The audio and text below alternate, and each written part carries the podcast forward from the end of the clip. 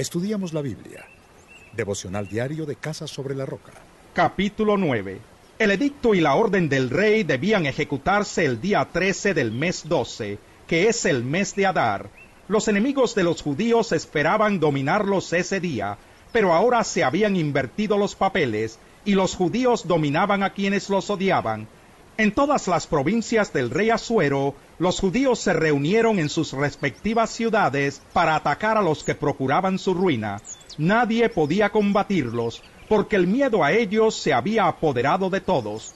Los funcionarios de las provincias, los sátrapas, los intendentes y los administradores del rey apoyaban a los judíos, porque el miedo a Mardoqueo se había apoderado de todos ellos. Mardoqueo se había convertido en un personaje distinguido dentro del palacio real. Su fama se extendía por todas las provincias y cada vez se hacía más poderoso los judíos mataron a filo de espada a todos sus enemigos, los mataron y los aniquilaron, e hicieron lo que quisieron con quienes los odiaban. En la ciudadela de Susa mataron y aniquilaron a quinientos hombres. También mataron a Parsandata, Dalfón, Aspata, Porata, Adalías, Aridata, Parmasta, Arisai, Aridai y Baisata que eran los diez hijos de Amán, hijo de Amedata, el enemigo de los judíos, pero no se apoderaron de sus bienes.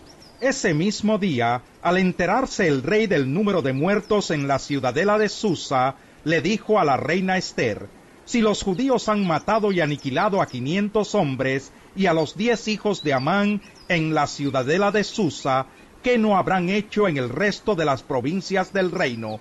Dime cuál es tu deseo y se te concederá. ¿Qué otra petición tienes? Se cumplirá tu deseo.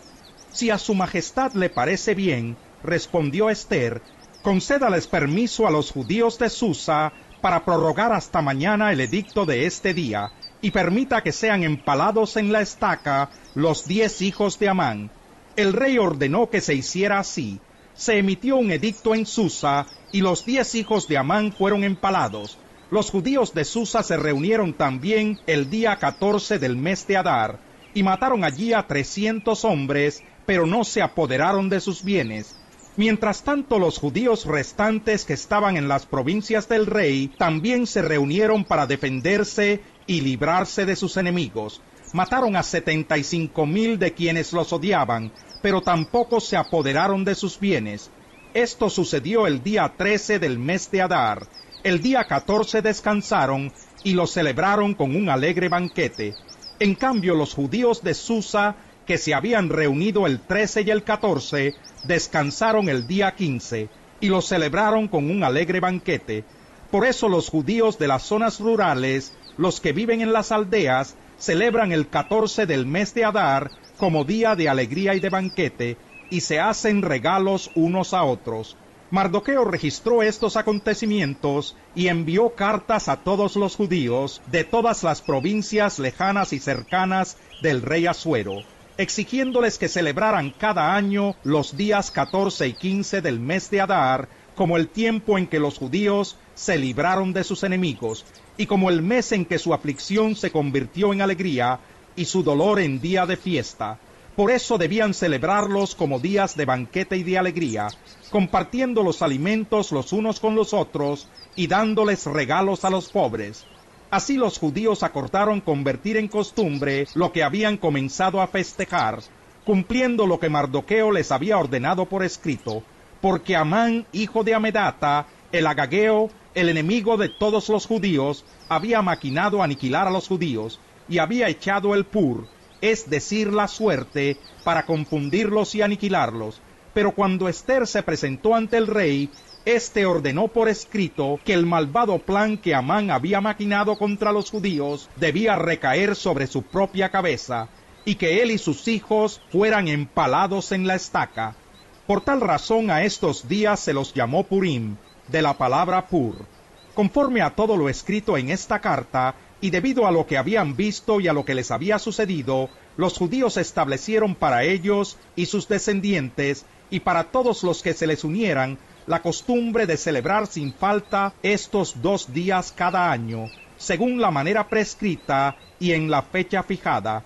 toda familia y cada provincia y ciudad debía recordar y celebrar estos días en cada generación, y estos días de Purim no debían dejar de festejarse entre los judíos, ni debía morir su recuerdo entre sus descendientes. La reina Esther, hija de Abijail, junto con Mardoqueo el judío, escribieron con plena autoridad para confirmar esta segunda carta con respecto a los días de Purim. Él envió decretos a todos los judíos de las 127 provincias del reino de Asuero, con palabras de buena voluntad y seguridad para establecer los días de Purim en las fechas fijadas, como lo habían decretado para ellos Mardoqueo el judío y la reina Esther, y como lo habían establecido para sí mismos y para sus descendientes, con algunas cláusulas sobre ayunos y lamentos. El decreto de Esther confirmó estas normas con respecto a Purim, y quedó registrado por escrito. Capítulo 10 El rey Asuero impuso tributo por todo el imperio, incluyendo las islas del mar, todos los hechos de poder y autoridad de Mardoqueo, junto con un relato completo de la grandeza a la cual lo elevó el rey, se hallan registrados en las crónicas de los reyes de Media y Persia.